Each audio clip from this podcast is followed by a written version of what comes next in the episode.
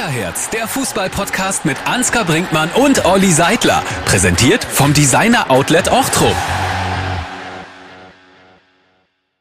Siehst du uns? Guten Morgen, ja klar sehe ich euch. Scheiße, der sieht morgen schon gut aus. Fängt ja gut an. Ja. Die Mikroskope sind auch bereit. Es knarrt nichts mehr. Legen wir los. Männer, wie geht's euch? Ansgar, alles fein? Ja, alles sehr gut. Ist ja wieder viel passiert. Auch beim Hamburger SV und ähm, ich glaube, unser Gast weiß eine Menge über den HSV.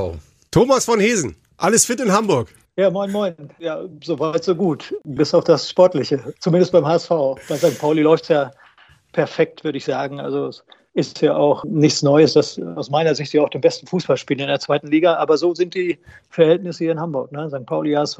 Wird schon sehr spannend werden. Wir freuen uns drauf. Auf eine tolle Runde. Haben Thomas von Hesen mit dabei. Zweimal deutscher Meister, DFB-Pokalsieger, Champions League-Sieger 1983. Da hieß das Ganze noch Europapokal der Landesmeister. Diese Erfolge alle mit dem HSV. Heute ein wichtiges Thema. Eleganz als Spieler, Eloquenz im Gespräch, Klugheit als Mensch. Tommy von Hesen, herzlich willkommen. Ja, vielen Dank für die Komplimente. Ja, Äh, aber Tommy, super, danke. der Tag fängt mal gut an, oder? Oh, ja. Gleich mal eine fiese Frage. Tommy, wie war es, Ansgar Brinkmann zu trainieren? Oh, geht ja gleich, das geht ja schon gut los. Naja gut, das ist so, ja, ich muss sagen, das ist so ambivalent. Auf der einen Seite ist es ja so, dass Ansgar ein ganz spezieller Spieler war, Unterschiedsspieler auf dem Platz, außerhalb auch. Also das heißt, Da können wir Schluss machen, aber wir wollen noch mehr hören. ja, ja, ja. Ich meine, Ansgar hat ja mit seiner Doku auch eindrucksvoll bewiesen und gezeigt, wie er eigentlich ist. Und das war so Ja. authentisch. Und es sind so viele zu Wort gekommen, die auch genau auf den Punkt ähm, gesagt haben, wie Ansgar so ist. Und du musst ihn nehmen, wie er ist. Du kannst Ansgar nicht verbiegen. Deswegen hast du auf der einen Seite die Freude, wenn er spielt, auf der anderen Seite natürlich auch ein paar Themen, die dann ähm, dich äh, auch nachts auf den Schlaf bringen, wenn du Manager eines Clubs bist, der äh, in keiner Weltstadt ist. So wie Bielefeld zum Beispiel. Das stimmt, Ja. Tommy. Bielefeld ist nicht Tokio, da kriegen äh, die Leute alles viel äh, schnell äh, mit, auch äh, ohne Handykameras äh, damals. Aber ich darf äh, sagen, ähm, äh, Tommy hat mich fünf bis zehnmal wirklich gerettet ähm, und äh, ich durfte weiter Fußball spielen. Das ist jetzt eine Anmoderation. Wenn du sagst gerettet, dann musst du natürlich sagen, äh, gerettet? Wie denn? Wo denn? Woraus denn? Wenn du auf dem Platz bist und wenn du ein Freigeist bist und wenn du sagst, was du denkst, das gefällt ja nicht jedem Trainer, das gefällt ja nicht jedem äh, im Umfeld, dann brauchst du natürlich einen Verein, äh, der diese, diese Wucht hat, der diese Empathie für Menschen hat. Ja, Tommy von Hesen hatte das. Ja, ich, ich sehe gerade, da kam noch irgendwie was. Der Mund ging schon auf. Ja, ja, ich wollte, ja, ist ja bei Ansgar so, ne? Ansgar ist natürlich derjenige, wie gesagt, äh, die, die Leute lieben ihn im Stadion, sie wollen ihn sehen, die wollen sehen, dass jemand Dinge macht, die andere nicht so können. Auf der anderen Seite ist natürlich auch so in der Mannschaft, Ansgar war jetzt kein Defensivkünstler. Davon abgesehen, da war Mittellinie rückwärts Schluss. Und da musst du natürlich auch sehen, dass du verschiedenen Spielern dann auch mal sagst, du, äh, nach vorne kann der Spieler entscheiden, deswegen brauchen wir auch Leute, die so ein bisschen die Drecksarbeit machen für ihn. Und das war immer so die Kombination. Ne? Und dieses Feingefühl brauchte man, um, um dann so eine Mannschaft mit dem Trainer zusammen auch im Gleichgewicht zu halten. Und das, äh, glaube ich, ist in Bielefeld auch äh, sehr doll hinterlegt worden. Also Ansgar ist da nach wie vor Kult. Und äh, das zeigt ja auch, dass er da großartige Leistung gebracht hat. Muss ich eins erwähnen, weil das ist für mich eine, eine klassische Geschichte. Ich war ein ganz junger Spieler beim VfL Osnabrück, zweite Bundesliga, DFB-Pokal gegen den großen Hamburger SV. Und ich bekomme von meinem Trainer eine Sonderaufgabe. Er sagt, Ansgar, du spielst heute gegen Thomas von Hesen. Den nimmst du aus dem Spiel, den will ich nicht sehen. Ich kürze es mal ab, äh, Thomas von Hesen macht das entscheidende Tor. so viel zu meiner Sonderaufgabe und äh, Wobei ich gesagt habe, Ansgar, was machst du denn hier? Ja, ich muss hinter dir herlaufen. Und habe gesagt, das macht doch keinen Sinn. Ey. Du bist doch Fußballer. Du hast drei Ballkontakte im Spiel, wenn du Pech hast. Weil das Laufpensum, äh, der war überall auf dem Platz. Das, war, das habe ich vorher noch nie erlebt. Und ich habe damals wirklich als 90er gesagt, also wenn die in der Bundesliga alle so viel rennen wie der, dann werde ich die Bundesliga nie sehen, weil da habe ich in der 60. bin ich im roten Bereich und habe äh, Krämpfe in beiden Beinen. das war meine erste Begegnung mit Thomas von Heven. Da wusste ich natürlich nicht, dass er später nochmal mein Manager wird. Aber offensichtlich hat er dich da schon gekannt. Und gewusst, was du kannst. Ja, so, so Namen kriegst du dann schon mal mit, aber ich glaube nicht, dass sich der Hamburger SV groß mit Osnabrück beschäftigt hat. Das war für die eine Pflichtaufgabe. War knapp, 1-0. Aber wie gesagt, du sitzt dann in der Kabine mit 19, du hast die Aufgabe, diesen Mann auszuschalten und dieser Mann macht das entscheidende Tor. Ja, nicht so gut gelaufen. Ich könnte ja sagen, ich war froh, dass ich dich aus dem Spiel genommen habe. Äh, nee, nee, nee, also das kann ich schon alles einordnen. Also Ich musste jo. das loswerden, weil das, das, das war meine erste Begegnung mit unserem heutigen Gast. Aber wenn wir dann gerade den Zugang haben, praktisch über die Geschichte, dann schauen wir doch nochmal mit äh, Tommy von Hesen zurück in die 80er Jahre, April 1982, Münchner Olympiastadion, die HSV-Geschichte, eine ganz große, 1-3 lag man gegen den FC Bayern im Endspiel um die Meisterschaft in Anführungszeichen zurück, alles schien verloren. Doch dann kommt der Anschlusstreffer von Thomas von Hesen, 70. Horst Rubesch hat da zu diesem Spiel auch mal was ganz Besonderes gesagt. Wollen wir mal hören? Der ausschlaggebende Moment war dieses Tor von Thomas van Hesen. Das war, wo der Thomas da dieses Solo gemacht hat, da über 40, 50 Meter, was er da mit dem Tor abgeschlossen hat. Und dann wurden die Bayern natürlich nervös. Sie hatten, sie hatten was zu verlieren in dem Moment. Und wir konnten nur noch gewinnen. Das hat er mal beim NDR gesagt, der Horst Rubisch. Und Ansgar hat das gerade gezeigt, Gänsepelle. Ja, Gänsehaut, weil ich meine, ich, ich, in München, ne, und dann äh, der Rest ist ja legendär. Das war dann dieses Tor. Ich glaube, dann trifft noch zweimal Horst Rubisch zum genau. Sieg. Und ihr seid dadurch mhm. in München äh, deutscher Meister geworden. Genau, das war das entscheidende Spiel eigentlich. Ne? Und wir waren eigentlich in der ersten Halbzeit äh, chancenlos hinten. 3-1. Gut, hat Kalle Rummenigge einen Querpass gemacht, weiß ich noch. Quer. Und ich stehe da denke, oh, hops, nimm mal den Ball und bin ich gelaufen und es hat mich auch keiner angegriffen. Ne? Ich bin dann links, rechts ein bisschen gelaufen, dann bin ich nach links. Und vor dem 16 habe ich gedacht, naja, wenn keiner kommt, schieß mal. Ne? So, dann habe ich geschossen, obwohl der, muss ich ja zugeben, auch haltbar war. Der war schon haltbar, aber egal. Das war das Zeichen dann nochmal alles zu mobilisieren und vor allen Dingen in den letzten Minuten das Spiel zu entscheiden. Also es war eins der größten Spiele, die ich selber auch erlebt habe, ne, mit den Top-Spielern wie Robesch, Magath, Kals, alle wie sie da waren ich war ja relativ jung, ich war ja noch sozusagen so eine Art Lehrling. Ne? Aber das war so, so ein Zeichen, wo man gesagt hat, okay, jetzt bist du angekommen, jetzt bist du akzeptiert, auch in der Mannschaft, auch vorher eigentlich schon, weil wenn du als junger Spieler beim HSV Gas gegeben hast im Training, dann haben sie dich akzeptiert. Ne? Wenn du es nicht gemacht hast, hast du einen schweren Stand gehabt. Also äh, war es super, in dieser Mannschaft groß zu werden, zu, auch erzogen zu werden praktisch, von dieser Disziplin und von dieser Gier Erfolge zu haben. Äh, die Mannschaft ist marschiert ohne Ende, ne, muss ich auch sagen, topfit gewesen. Also besser ging es nicht als junger Spieler, als äh, in so eine Mannschaft zu kommen wenn ich das richtig erinnere, kommt mir jetzt gerade in den Kopf geschossen, irgendwie, dass Manny Kreis mal irgendwann erzählt hat, dass damals ist man ne, logischerweise Zweibettzimmer und so weiter, es gab noch keine Fernbedienungen äh, beim Fernseher und äh, er hat gelegentlich mal seinen Zimmernachbarn geschickt zum Fernseher, schalt mal um und schalt mal wieder zurück. Ist das eine richtige Erinnerung? Hat er das richtig wiedergegeben? Und war das Thomas von Hesen? Ja, ich war es mit Sicherheit okay. nicht. Also, das wusste ich. ich. Ich war noch immer ich muss sagen, ich war auf einem Zimmer mit Iko Bullian, das war ein Innenverteidiger, ja. Vollmaschine. Der hat immer in der Mittagspause vom Samstag äh, hat er immer Begemmen gespielt mit einem Spieler, mit Werner Dressel. So, und da flogen dann die Steine durch die Gegend. Ne? Ich wollte eigentlich immer noch ein bisschen ruhen, aber da flogen die Steine, wenn der eine mal falschen Wurf, keine Ahnung was. Hab ich, ey Jungs, ey, wir spielen hier weiter. Da haben die eine Stunde, anderthalb Stunden vor dem Spiel Backgammon gespielt. Und ich konnte mittags nie schlafen vor irgendeinem Bundesligaspiel. Nie, ging nicht. Aber ich war jung, ich muss die Klappe halten. Also insofern, so war das. Wenn wir beim jungen Tommy von Hesen sind, wenn wir beim HSV in dieser Zeit sind, dann gucken wir natürlich auch nochmal auf den Kaiser zurück. Du hast zusammen mit Franz Beckenbauer gespielt, ihr seid gemeinsam deutscher Meister geworden. Der Kaiser ist gegangen, hat ein riesiges Loch hinterlassen und in die Herzen gerissen der Menschen in Deutschland. Wie ist das für dich gewesen? Und was waren die Momente, die du jetzt praktisch nochmal durchlebt hast, nachdem klar war, er ist tot. Ja, super, super traurig natürlich. Ganz Deutschland ähm, war natürlich auch geschockt und so.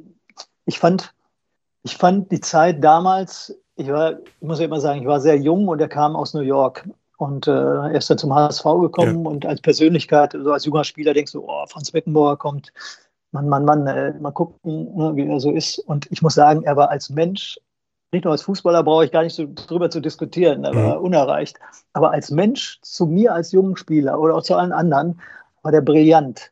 Also er hat immer gesagt, Thomas, wenn irgendwas ist, kannst du mir kommen, kannst mir Fragen stellen oder so. Ne? Mhm. Saß das dann auch mal neben mir so in der Kabine, haben normal geredet. Also dass ein Franz Beckenbauer mit mir als jungen 20-Jährigen äh, eine halbe Stunde spricht, das war brutal gut für mich. Ne? Ich hatte ja auch immer das Vergnügen, dass wir sonntags, wir waren eigentlich nur vier Ersatzspieler, damals gab es ja nicht so viele Ersatzspieler, hatten wir das Vergnügen, sonntags immer zwei gegen zwei zu spielen.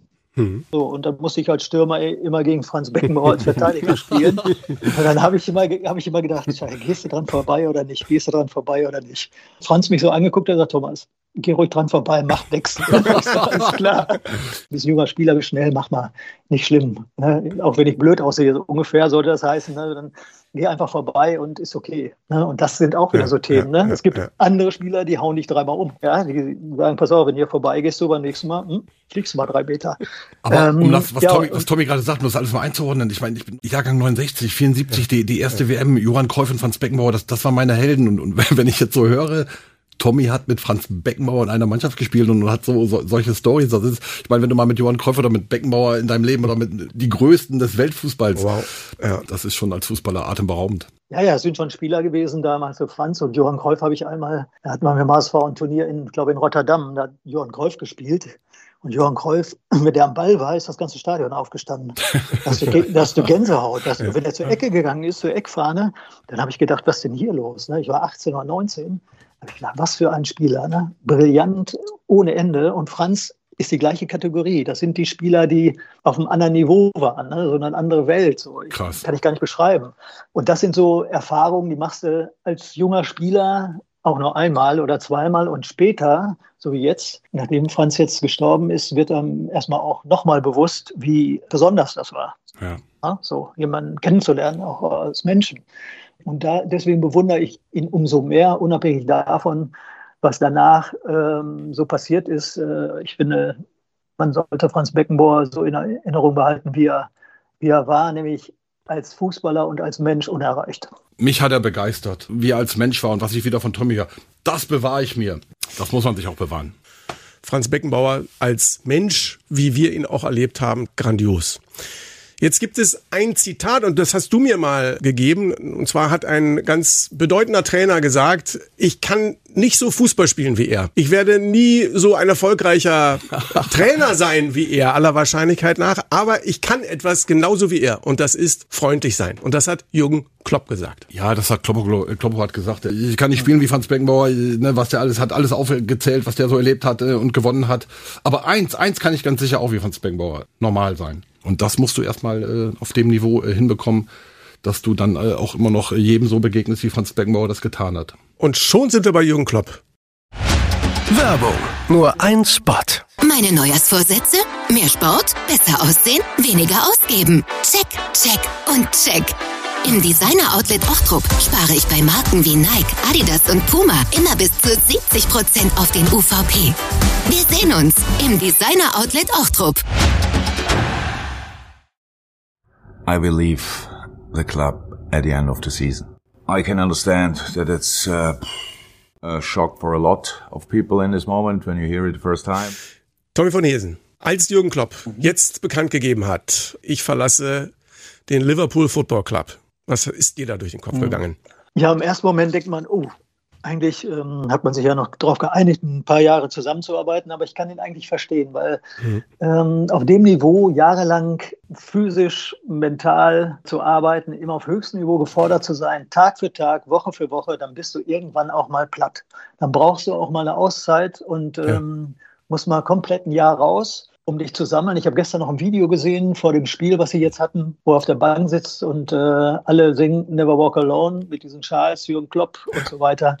Das zeigt schon seinen immensen Stellenwert grundsätzlich, nicht nur in England, sondern ich würde mal sagen, jetzt, jetzt Europa und weltweit. Kloppo ist das nächste große Aushängeschild im deutschen Fußball. Gleiche Ebene wie Franz Beckenbauer. So, der wird genauso im Ausland geliebt werden wie Franz Beckenbauer. Also ich glaube, dass Kloppo riesige Fußspuren hinterlässt in äh, Liverpool. Die der Nachfolge ist im Moment völlig egal, glaube ich, weil alle, alle gehen davon aus, dass sie jetzt die Saison durchziehen, haben noch Chancen auf vier Titel, glaube ich. Und mhm. das werden die auch irgendwie hinkriegen mit dieser Euphorie jetzt, um ihm auch zu beweisen, auch als Mannschaft jetzt, dass er wirklich diese Titel dann noch verdient hat. Und wenn er das schafft, ja, dann ist er für mich einer der größten, besten Trainer der Welt. In, in Liverpool gibt es wirklich äh, zwei Menschen, die nicht aus Liverpool stammen, die zum Ehrenbürger gewählt wurden.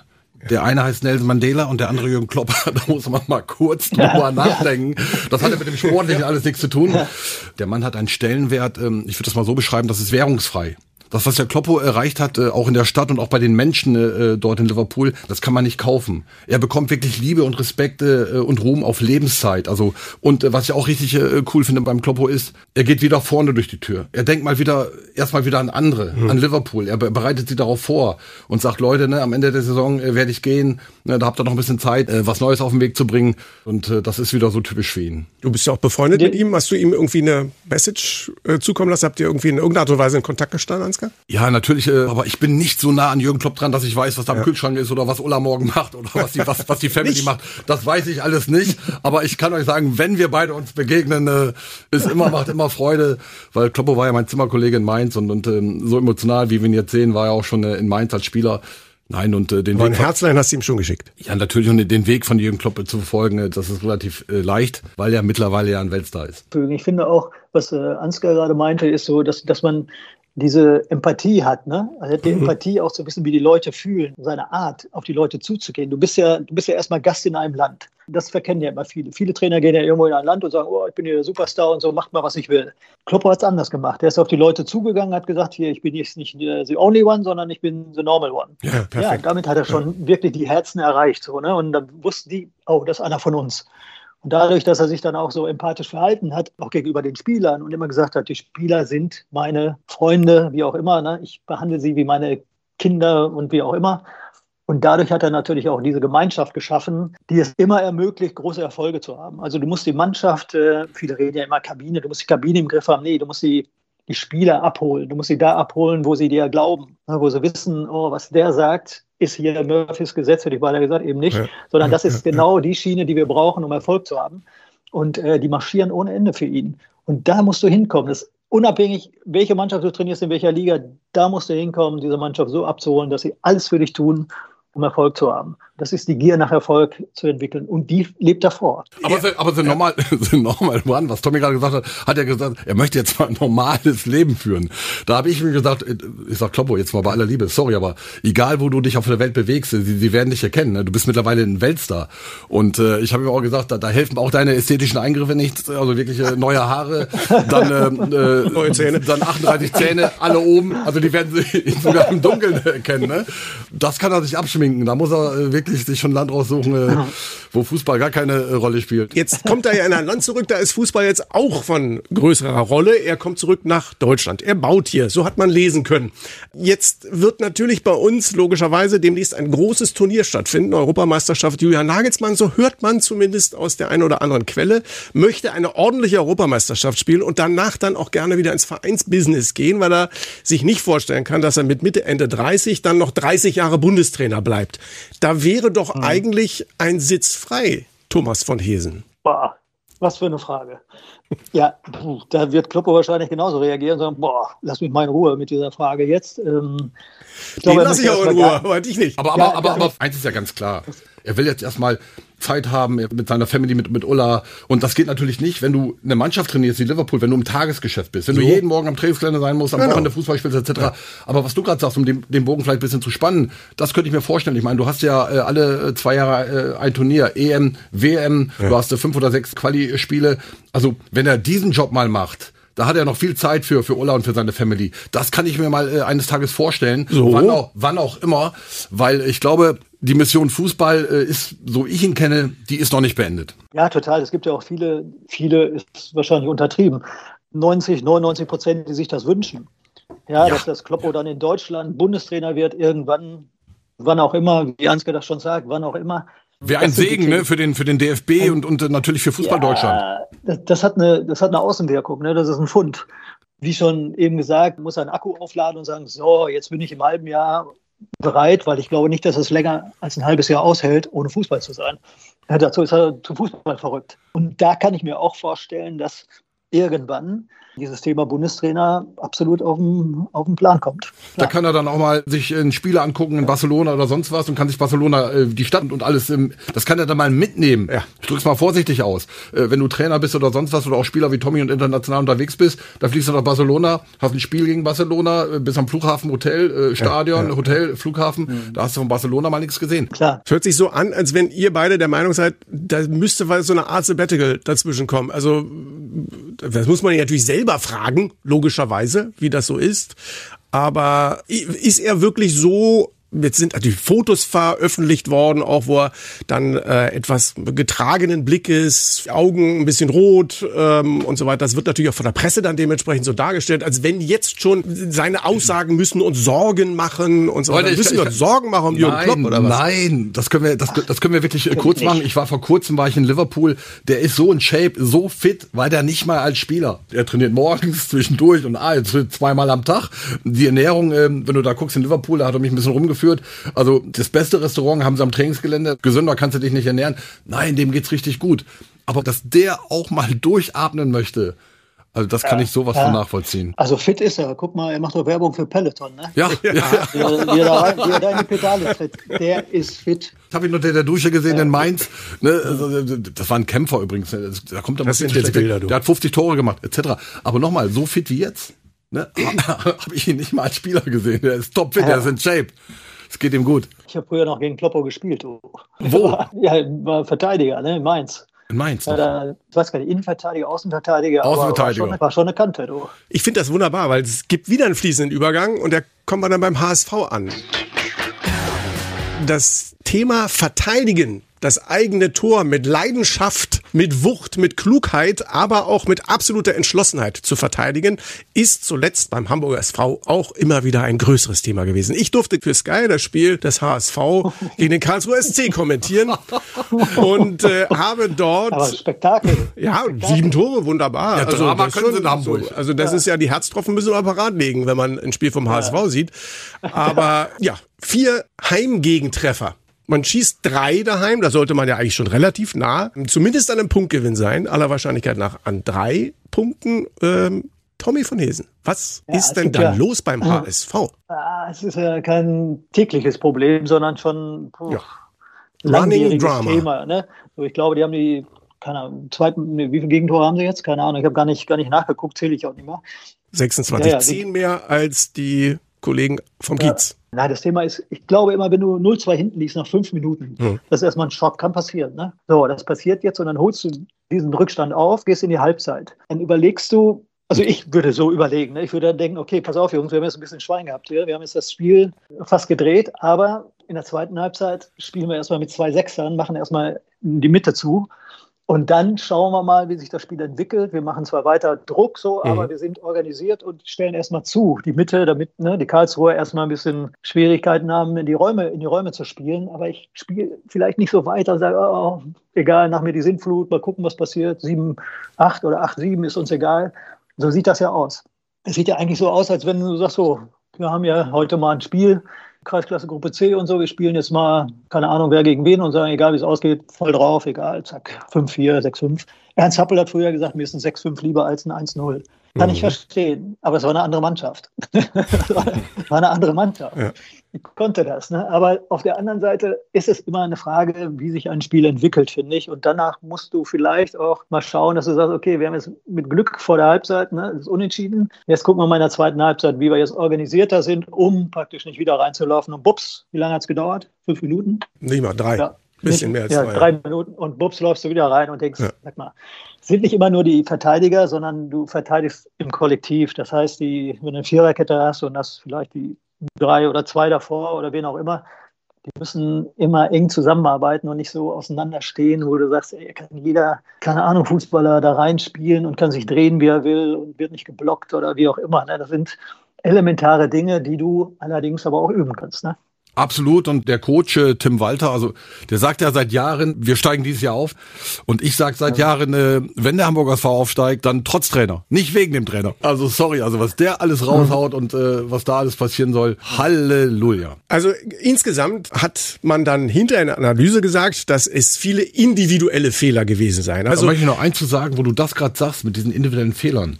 So wir, also ich habe ja Tommy von Hesen als, als als Spieler leben dürfen und und äh, viele Mitspieler äh, von ihm dann auch mal gefragt, wie wie war das äh, mit dem, und da kommt immer von allen das Gleiche. Die sagen ganz klar, der hatte 90 Minuten, der hat keine Fehler gemacht. Und äh, der Hamburger SV, die machen individuell Ballannahme, Ballmitnahme so viel unnötige Fehler, für die sie dann auch bestraft werden. Aber das ist ja auch eine Art von Qualität, so wenig wie Fehler zu machen in einem Spiel wie möglich. Weil insgesamt scheint es ja so, als wenn es doch eher strukturell wäre, dass äh, der HSV sich selber da immer auch wieder dementsprechend Stöcker in die Speichen steckt, weil sie von hinten heraus einfach auch immer den Auftrag haben, knifflige Situationen im Zweifel auch spielerisch zu lösen. Das ist ja auch okay, wenn ich die Jungs dafür habe, die das dann dementsprechend auch so machen können.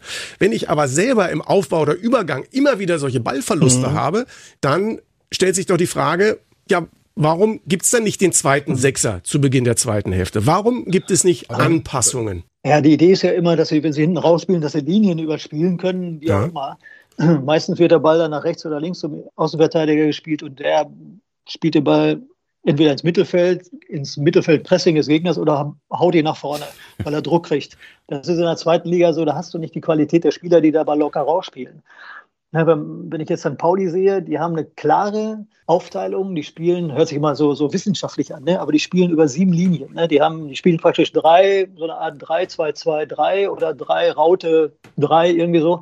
Und da bilden die so Linien, ja. muss man darauf achten. Die haben einen praktisch Sechser, der kommt zurück, nimmt den Ball, steht erstmal auf dem Ball, bis alles organisiert ist. Und wenn den keiner angreift, dann spielen die genau durch die Linien, spielen vertikal. So, und der ja. HSV spielt selten vertikal, also anspielen, klatschen, über die Flügel reinlaufen, das machen die nicht. Das wirkt alles, es wirkt zufällig. Ich sage nicht, dass es zufällig ist, aber mhm. es wirkt so. Und äh, das ist immer die Frage, muss es so sein oder kann man das auch täglich üben? Ne? So, ich bin immer für täglich üben. Mhm. Ne, so, das, das ist ja nichts Falsches, wenn man Spielzüge vielleicht hat, aber die Spieler am Ende des Tages dann im letzten Drittel selber entscheiden, was sie machen. das ist ja so, du kannst ja nicht alles vorgeben. Aber zumindest Lösungen anzubieten, zwei, drei verschiedene, um Spiel zu eröffnen, äh, ist das eine. Aber immer diese Eröffnung. Ich habe gestern zum Beispiel die zwölf oder die elf Kacktore der letzten, des letzten Jahres gesehen. Kacktore. Muss man sich mal überlegen. Das war witzig. Und da war das Tor von Heuer Fernandes auch dabei bei St. Pauli wo den reindrischt. Ja, ja, ja, Und da sieht man schon, ja, wo der Ramos den Ball, als er den schon zum Torwart oder aufs Tor zurückgespielt, aufs Tor, spielt, also spielt den Ball nie aufs Tor zurück, weil er können immer so kleine Huckel sein oder Platz ist Käse. War dann auch. Ja? ja, war dann auch. Aber der hat sich schon erschreckt, als er den Ball so dämlich zurückgespielt hat, weil das war nämlich, äh, hat er sich erschreckt, wie technisch schlecht das war. Er hat schon gedacht, oh, oh, hoffentlich kriegt der Torwart das hin. Und das macht der heute natürlich voll drauf. So, und das sind so Themen, ah, da weiß ich auch nicht, diese Qualität, Qualitätsfrage. Punkt. Sage ich jetzt mal. Irgendwann ist es eine Qualitätsfrage. Das ist, ich ja, sehe den Hamburger SV auch in so vielen Situationen, wo sie einfach schlechte Entscheidungen treffen. Also ein guter Fußballer entscheidet sich von fünfmal intuitiv, viermal richtig. Und ich sehe beim Hamburger SV offensiv zum Beispiel, wo ich sage, wenn er nur ausholt und den nochmal auflegt, hast du keine 50-prozentige Chance oder 60 dann hast du eine 90-prozentige Chance, ein Tor zu machen. Und da entscheiden sie sich von fünfmal, äh, oft viermal äh, wirklich äh, falsch. Und das offensiv wie defensiv. Und deswegen äh, müssen sie auch oft äh, Tribut zahlen in ganz vielen Spielen und sind aktuell sind sie äh, Vierter. Das erste Mal in dieser Saison raus aus den Top 3. Jetzt ist in ja. der Offensive so viel Qualität da. Das sind ja auch drei Tore herausgespielt worden, die waren ja zum Teil wirklich zum Niederknien schön. Also Super, das ja. ist ja, aber du kannst ja als äh, wirklich gute, qualitativ starke Offensive gar nicht so viel aufbauen, wie du mit dem Arsch hinten einreißt, wenn du das so spielst, wie du es spielst. Ja, die haben schon gute Kicker, ne? So Reis oder und Bennis, das sind ja gute Kicker. Ja. Aber wenn es darum geht, dann voll nach hinten umzuschalten, volles Rohr. Du musst also, wenn du den Ball verlierst mit dieser Mannschaft, die so offensiv ausgerichtet ist, ist sie ja, muss man ja sagen. Ja. Äh, der Meffert, Meffert alleine kann das nicht aufhalten, weil er auch die Geschwindigkeit dazu gar nicht hat. Ne? So, er ist ein guter, guter, wie soll ich sagen, Kopf im Mittelfeld so das Spiel lenkt, aber wenn, wenn es dann in die andere Richtung geht, der kann das nicht alleine aufhalten. Das Problem beim HSV war auch, was ich mal so beobachtet habe, vor der Viererkette der Raum. Wenn der, mhm. wenn der Ballverlust da war, dann brauchtest du nur auf einen, deinen eigenen Außenverteidiger zu spielen. Der spielt direkt vor die Viererkette beim HSV. Da konnte sich alles drehen, was Beine hatte. Ja. Und dann sind die voll auf die Viererkette zu oder auf den, der doch da war, sagen wir es mal so. Und dann war Holland in Not. Ne? Das, das ist eben das Problem, ne? dass du unbedingt, wenn du einen Ball verlierst, müssen mindestens acht Mann hinterm Ball. Ja, aber eins, ja. aber Tommy, was du gerade sagst, das, das muss ich gerade loswerden. Also ich meine, vor 20 Jahren, vor 22 Jahren hast du mal so gesagt zu uns, zu, zu Rüdiger Kauf und zu Detlef Dammeyer und zu mir, wir brauchen eine Balance zwischen Offensiv und Defensiv. Ja. Die müssen wir fühlen können. Und wenn du heute hörst, was Pep Guardiola sagt und Kloppo sagt, die sagen, alles schön und gut, wir haben individuell geile Kicker, aber wir brauchen eine Balance zwischen Offensiv und Defensive. Und äh, daran erinnere mich, äh, Tommy, das hast du mir schon vor 22 Jahren gesagt. Ja, das ist, ist wichtig, ja klar, logisch. Der Kulminationspunkt dieser Debatte ist dann dementsprechend, wenn wir das jetzt alles so analysieren. Und wir wissen ja, Tim Walter ist ein Trainer, der eine absolute äh, Überzeugung hat. Einer, der eine Kabine auch in Flammen setzen kann. Aber er wird sich ja nicht mehr ändern. Führt dieser Tim Walter Fußball in die erste Fußball-Bundesliga? Also ich finde schon, dass seitdem er da ist, natürlich auch eine gewisse Euphorie entstanden ist. Äh, auf der anderen Seite fehlt eben das Endergebnis. Ja. Es fehlt. Also immer nah dran, nah dran, Relegation war da. Ne? Ja, 66 Punkte letzte Saison wäre ja, normalerweise ja. immer Aufstieg gewesen, aber war eben nicht. Die Krönung fehlt. Ja, ja genau. Und auf der anderen Seite gibt es ja auch noch andere Mannschaften, die ja auch nicht so schlecht sind. Ne? Ja. Hier St. Pauli, die für mich in dieser Liga praktisch das Nonplusultra darstellen, absolut, weil die, ich, ich liebe das, wie die Fußball spielen. Äh, darf ich eigentlich gar nicht sagen als HSV, aber es ist so. Und auf der anderen Seite gibt es auch Mannschaften wie Fürth, äh, da kenne ich äh, Alex Sonniger auch ganz mhm. gut. Äh, mhm. Der hat die Fähigkeiten einer Mannschaft, die Kompaktheit auch beizubringen und die Fitness vor allen Dingen, die Saison so durchzuziehen, dass sie immer dranbleiben. Ne? Also die, die Fürther sind die Überraschungsmannschaft, finde ich im Moment, ja. die da wirklich äh, für Furore sorgt. Und äh, neben Kiel, wobei ich glaube, dass Kiel am Ende des Tages nicht die, die Power hat, das so durchzuziehen. Sie, sie haben eine exorbitant gute Hinserie gespielt, äh, merken jetzt aber auch, dass, dass, wenn du natürlich die Breite auf der Bank nicht hast, dass am Ende des Tages dir die Körner ausgehen. Das glaube ich bei Kiel, deswegen glaube ich, dass Fürth, St. Pauli und HSV die Vereine sein werden. Vielleicht kommt der eine oder andere Club noch hinterher. Daniel Schuhn, macht, Daniel Schuhn macht einen sehr guten Job äh, in Düsseldorf, aber, ich, aber die Mannschaft Absolut. hat eigentlich nicht die Qualität, äh, um Erster oder Zweiter zu werden, aber vielleicht kriegen sie den dritten Platz mal abwarten. Aber du hast gerade die üblichen Verdächtigen äh, ja. da, da, genannt, die da jetzt gerade ja. unterwegs sind. Was eine interessante, ja. äh, emotionale, enthusiastische Liga. Ich glaube, die zweite Liga hat mehr Zuschauer wie die erste Liga in mhm. Frankreich und, und Spanien, aber ganz daran. Knapp hinter Spanien und Italien. Da muss man mal kurz drüber nachdenken. Ja, das ist Weltklasse gibt Duelle ohne Ende, Derbys, finde ich klasse. Super. Und da als letztes dann zum HSV nochmal zurück, weil wir auch gerade bei Zuschauermagnet sind. Ein Schnitt von deutlich über 50.000. Sie haben einen aktuell besseren Schnitt als Manchester City, einen besseren Schnitt als der FC Barcelona, einen besseren Schnitt ja. als Paris Saint-Germain. Das muss man sich ja, mal vorstellen. Meine, ja. Das ist der Hamburger SV und hat einen Kader, von, also mit dem sie sich mit Sicherheit von niemand verstecken müssen. Wenn du einen Ludovic Reis als äh, jemand, der ihn ergänzen kann, Emanuel Ferrei, ein Laszlo Benesch, einen oh. äh, Bakary Yatta, einen Robert Glatzel, einen äh, Jean-Luc Dompe und dann gucken wir auf die Bank, da hast du dann noch einen Öztunali, der weiß ich wie viel 100 äh, Erstligaspiele auf dem Buckel hat. Mhm. Vom äh, zweiten der französischen Liga der vergangenen Saison, Poreba auf der 6, Suhonen ist wieder mit dabei, Königsdorfer vom Afrika ja. Cup zurückgekommen. Also du hast doch keine Argumente, wenn du in dieser Saison mhm. mit den Jungs nicht aufsteigst. ja, im Prinzip, im Prinzip nicht. Ne? Das wissen ja alle. Jetzt ja auch der Druck auf den Kessel groß im Moment, wo alle sagen, jetzt muss es aber mal klappen nach fünf Jahren ne? oder im fünften Jahr. Daran werden alle gemessen. So ist die Erwartungshaltung in Hamburg sowieso. Ich finde aber auch, dass das Umfeld echt voll hinter dieser Mannschaft steht. Grundsätzlich sind die Hamburger Fans stehen voll hinter dieser Mannschaft und äh, ich glaube, das werden sie auch bis zum Ende der Saison machen, egal wie die Saison verläuft. Denn äh, die Momentaufnahme zeigt, ne, die anderen schlafen nicht und auf der anderen Seite musst du dir was überlegen, wenn du solche Spiele wie gegen Karlsruhe, die ja nicht zu den Top 5 gehören, gewinnen willst. Und zwar so gewinnen willst, dass das überzeugend ist. Sag nochmal zu Tim Walter. Also von mir aus äh, kann er ja den großen Hamburger SV gerne wieder in die Bälletasche des deutschen Fußballs zurückführen. Äh, ne, dann äh, hat er was geschaffen, wo die Leute sich ewig dran erinnern werden.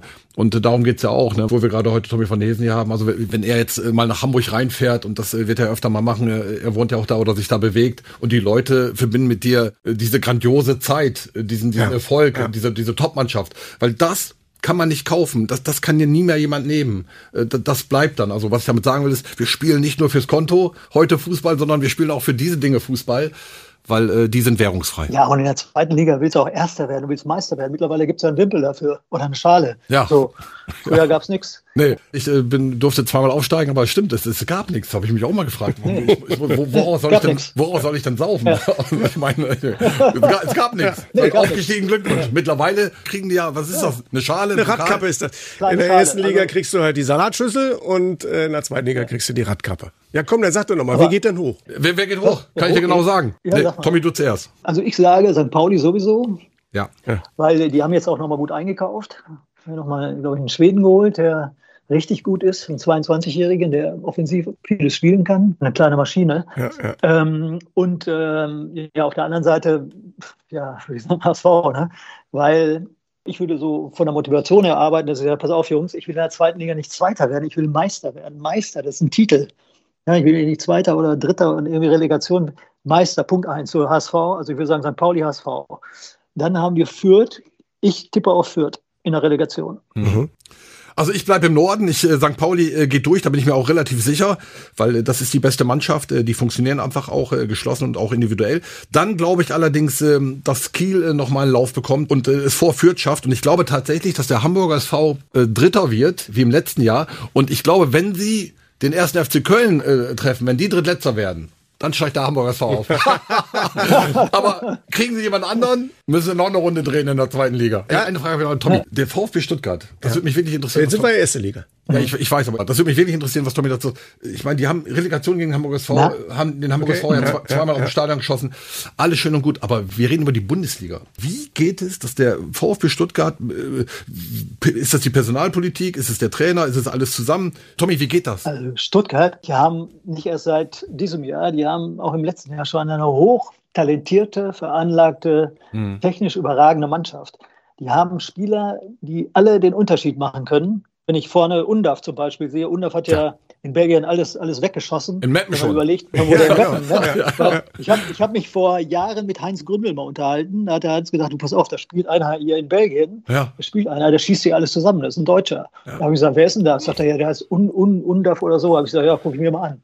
So, da habe ich den gesehen, habe ich gesagt, oh, das, ist ein, das ist so einer, den brauchst du in der Box, der nicht überlegt, der einfach abschließt, fertig. Und dann höre ich, dass Stuttgart den holt. Da habe ich gesagt, boah, da haben sie aber einen schönen Fang gemacht, der knipst. Na, jetzt war die Frage immer, passt der zu Gyrassi oder nicht? Ne? Ja, aber ja. irgendwie funktioniert das alles. Ich finde auch den Trainer überragend, Ja. davon mal abgesehen. Ich auch. Der hat das super moderiert, weil du Ja. diese Spieler musst du moderieren. Den musst du zwar eine gewisse Organisation vorgeben, aber du musst das moderieren, weil das ja alles spezielle Typen sind. Ne? Die sind ja nicht, nicht, nicht gleich. So, und äh, da hat jeder seine speziellen Fähigkeiten. Aus Fürich hat er einen super Spieler gemacht, der war ja früher in Paderborn. Yes. Und, und das passt jetzt alles so zusammen. Ne? Ich finde, diese ganze Homogenität ist durch den Trainer entstanden und auch diese, diese Spielweise, diese Volloffensive, aber auch Disziplin gegen den Ball. Die ist brutal gut. Dafür Also, liebe ich ja den. Fußball, dass sowas auch da mal wieder möglich ist. Und die bleiben bis zum Schluss dabei. Die spielen bis, bis zum Schluss um Platz zwei, drei und vier. Also ich hätte das vorher, muss ich sagen, hätte ich jetzt auch, weil ich hätte gedacht, dass es so ein bisschen vielleicht so ein Knackespiel sein könnte gegen RB. Und da, ich durfte das in der Konferenz machen bei Sky und ich war auch absolut geflasht davon, dass die immer nach vorne, es war immer, alle haben so, haben 60 Meter nach vorne, Ball verloren, 60 Meter Vollsprint zurück hinter den Ball. Alle haben angegriffen, alle haben verteidigt und die haben RB Leipzig komplett überrannt. Und ich habe Leipzig, muss ich sagen, unter Marco Rose in keinem Spiel bisher so gesehen wie da in Stuttgart. Das hat mich echt absolut überrascht und erfreut. Respekt. Stuttgart stark. Echt. Ja, du kannst, du kannst natürlich gegen RB auch mal Pech haben. Ne? Ja. Wenn du da mal reinläufst, kannst du auch mal fünf, sechs Stück kriegen. Das war ja auch so, ne, hätte ja alles passieren können. Aber diesen Speed, den die haben. Also es gibt ganz wenige Spieler, wenn überhaupt in der Stuttgarter Mannschaft, die keinen Speed haben. Ja. Und heutzutage ist Speed und Technik sind die herausragenden äh, Eigenschaften, die du als Spieler haben musst. Und RB hat die auch alle in der Mannschaft. Ja, ja. Ne, es hat der, der kleine Xavi nicht gespielt, den ich überragend finde. Ja, Manchmal fällt er, ein gesperrt. bisschen, fällt er ein bisschen schnell und schreibt zu viel Auer so, aber ist ein überragender Spieler. Ähm, der hat den natürlich gefehlt an allen Ecken und Kanten. Ne? Das muss man nur dazu sagen. Aber das waren zwei Mannschaften, die, da waren 22 Spieler auf dem Platz, die alle aus meiner Sicht internationale Klasse hatten. Ähm, Ich glaube, Tommy hat heute noch was vor, aber äh, Tommy, Der Hund guckt mich gerade an. Mal. nein, Tommy, Tommy, herzlichen Dank ne, für deine Zeit. Dafür doch nicht. Gerne, gerne, gerne. Macht, macht immer Spaß mit euch. eine Frage dann dementsprechend nochmal zum Abschluss wäre, wir haben ja da vorne Bayern 04 unterwegs. Boniface, die Verletzung, die tut, So. die tut richtig weh, aber was eine Truppe, was ein Trainer. Entschuldigung. Gibt's mal die Kündigung des Abos des FC Bayern auf die Meisterschaft? Ja, wenn dann dies Jahr. Also ich glaube, dass Leverkusen, da, da hat Ansgar wieder recht, ne? Boniface ist ein Weltklasse-Spieler, der fehlt denen wirklich. Den kannst du nicht so eins zu eins ersetzen, geht einfach nicht. Und das ist die Frage, inwieweit das aufgefangen werden kann, weil der, der Schick heißt ja, der ist ja auch verletzt teilweise immer, ne? Und du weißt ja auch nicht, ob der durchhält. Jetzt haben sie noch einen Spanier geholt, ich, ich weiß es nicht. Wobei ich sagen muss, da kannst, du Iglesias. nur, da kannst du nur beten, dass der Wirtz sich nicht verletzt, weil das ist für mich das größte Talent in Deutschland Ja. mit Musiala. Äh, Musiala. Genau, die Ja? Die beiden. Total. Die beiden sind. Weltklasse-Spieler. In zwei Jahren, wenn die in der Nationalmannschaft zusammenspielen, mischen die alles auf. Glaube ich auch. Also die sind so Weltklasse. Der Wirtz ist für mich einer in der Ballmitnahme. Der nimmt ja gar keinen Ball an, der nimmt den immer mit. Wird kannst du nicht ersetzen, Boniface auch nicht. Also Leverkusen wird es mehr treffen, wenn sie Verletzungen haben. Sie müssen gut durchkommen mit ihrem, mit dem, mit dem Stammteam, dann haben sie eine reelle Chance. Aber äh, auf Strecke, äh, wenn den, bei den Bayern was passiert, ich bitte dich, da kommen zwei, drei äh, Kracher von der Bank rein, da wird eins zu eins getauscht, Ja. kein Problem, haben die keinen Qualitätsverlust. Ja. Okay, wer am meisten auf der Bank Okay. hat, entscheidet möglicherweise die Meisterschaft. Wie das immer so ist, auch im wahren Leben. Ja, am meisten auf der Bank hätte ich gerne, aber ist leider nicht so. Ja, wir haben alle drei noch, aber am Essen kriegen wir alles hin. Genau. War wunderbar. Also wir hatten alles mit dabei. Erste Liga, zweite Liga. Äh, ganz große Nähe zum Kaiser nochmal hergestellt. Wir haben über Kloppo Klopp, gesprochen und über HSV, das, was Liga. kommt. Und äh, nochmal Ah, Tommy. super. Tommy, danke. Danke Gerne, auch gerne. von mir. Also euch einen schönen Tag, Ansgar. Ne? Wir sehen uns. Ne? Wir hören und sehen uns. Bis die Ja, Tage. alles klar. Bis Tschüss. dann. Ciao. Vielen Dank. Ciao, ihr Lieben. Ciao. Das war ein riesiges Gespräch mit Thomas von Hesen, hat unglaublich viel Spaß gemacht, ist ein, ein, ein super Typ und hat richtig was zu sagen. Ja, Thomas von Hesen ist äh, wirklich, äh, ich durfte ihn ja miterleben, er war ja mein Manager, deswegen kann ich das beurteilen. Also er hat diese Empathie für Spieler, für einen Verein, für eine ganze Stadt. Äh, das hat er in Bielefeld äh, bewiesen. Da ist er äh, als Fußballer übrigens auch eine Ikone. Da war er dann auch Manager und Trainer. Äh, das ist, was der erlebt hat. Äh, Champions League Liga mit dem Hamburger SV. Das ist äh, alles äh, wirklich äh, legendär. Und äh, aber was du gerade gesagt hast, äh, bei allem sportlichen Erfolg äh, immer noch normal geblieben. Riesentyp. Tommy von Hesen hat so viele Stationen gehabt, hat so viele Herausforderungen angenommen und so viele Prüfungen bestanden, aber keine Dschungelprüfung. Ich will mit dir in den Dschungel nach Australien. Dr. Bob! Guckst du grad ein bisschen? Ich, ich guck natürlich, äh, ich hoffe, das bleibt äh, dem Tommy, da bin ich mir ganz sicher, dass sie dem erspart bleiben. Aber natürlich äh, war Dschungelcamp wirklich mit Dr. Bob in Australien äh, irgendwo da im Dschungel. Das, das war ein Erlebnis, gar keine Frage. Und David O'Donker. Bei uns auch im Kickerherz-Podcast vor Genau. wenigen Wochen zu hören gewesen. Richtig, ich habe äh, ein paar Mal reingeguckt jetzt. Äh, reden ist nicht so seine Stärke, aber er war in der Dschungelprüfung und was soll ich sagen? Zehn Sterne, mal eben zehn Sterne geholt. Irgendwas hat ihn in den Südpol gebissen. Irgendwas hat ihn äh, wirklich äh, in den Hintern gebissen. Äh, Was, was war's? Ein Tausendfüßler oder was? Also ich weiß nicht, wenn ein australischer Tausendfüßler mir in den Arsch beißt, hätte ich glaube ich ein bisschen Sorge. Ja, gelbe Karte für diesen Tausendfüßler, ganz klar. Ich meine, er hat so viel auf die Socken bekommen, äh, da- das hat er alles überstanden und diesen Tausendfüßler, den übersteht er auch. Warum hast du es nicht geschafft? Ja, ich, ich kann mich noch erinnern, ich äh, war kurz davor, drei, vier, fünf von den Wahnsinnigen, die mit mir da war, äh, ins Lagerfeuer zu stellen. Da habe ich aber gedacht, bevor ich das mache, gehe ich lieber selber. ich war kurz davor, aus diesem Lagerfeuer ein Osterfeuer zu machen. Das ist kein Witz, ehrlich, aber, aber du kommst da schon an deine Grenzen. Aber obwohl, nein, es, es, es war ein Erlebnis. Es hatte ja andere Gründe, warum ich gegangen bin. Also man kann mir äh, nicht vorschreiben, äh, wen ich gut oder, äh, oder schlecht finden soll. Das entscheide ich immer noch selber. Und ähm, daran ist es dann bei mir gescheitert. Aber unterm Strich, Leute, kann ich euch sagen, das war ein Erlebnis. Ich möchte keine Sekunde missen. Männer, die Haltung haben, hier bei uns im Kickerherz. Vorhin mit Tommy von Hesen, Ansgar Brinkmann, es ist immer eine Ehre, eine Freude, ein Riesenglück. Ich habe ihn übrigens nicht bezahlt äh, für diese Aussagen. Äh, da könnt ihr euch sicher sein. Olli, danke für die lieben Worte. Kann ich aber alles komplett äh, zurückgeben. Es ist mir eine Ehre, mit dir zusammenzuarbeiten, weil was du journalistisch in Sachen Fußball äh, drauf hast, wie du diesen Sport liebst. Ich habe einen riesen Respekt vor ihm, weil er ist äh, journalistisch, äh, hat ja den Fußball sowas von dem Blut, wie ich es wirklich kaum erlebt habe in meiner Karriere. Und es ist mir immer eine Freude, wenn wir den Podcast machen. Wow. Hier fliegen die Herzen und die fliegen natürlich auch euch zu. Bis bald, liebe Freunde. Kickerherz, der Fußball-Podcast. Präsentiert vom Designer Outlet Ochtrup. Kostenlos parken und ganz entspannt 70 Shops besuchen.